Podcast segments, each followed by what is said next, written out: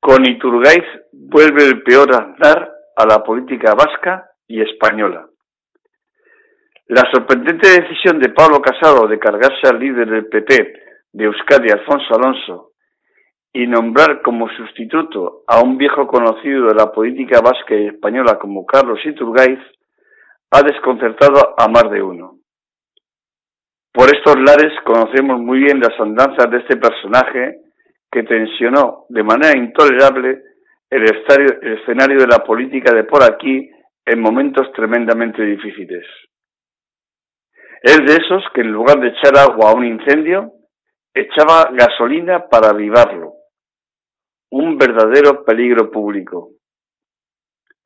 Ahora vuelve como sus mejores tiempos. Yo diría que incluso más radicalizado y así en apenas unas horas nos ha dejado ya alguna perla. Denominar al actual gobierno de las izquierdas como fasciocomunista es como para hacérselo mirar. Lanzar a continuación una defensa cerrada a favor del entendimiento PP-Vox debería preocupar aún más si cabe y sobre todo si finaliza con piropos a su líder Abascal, sería como para echarse a temblar.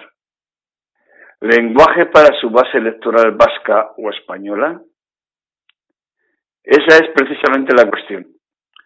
Todo indica que lo segundo, ya que no parece que en Euskadi ese discurso vaya a calar ni siquiera en su electorado más radical. ¿Es esa la senda que Casado pretende transitar a partir de ahora con el PP? Es probable.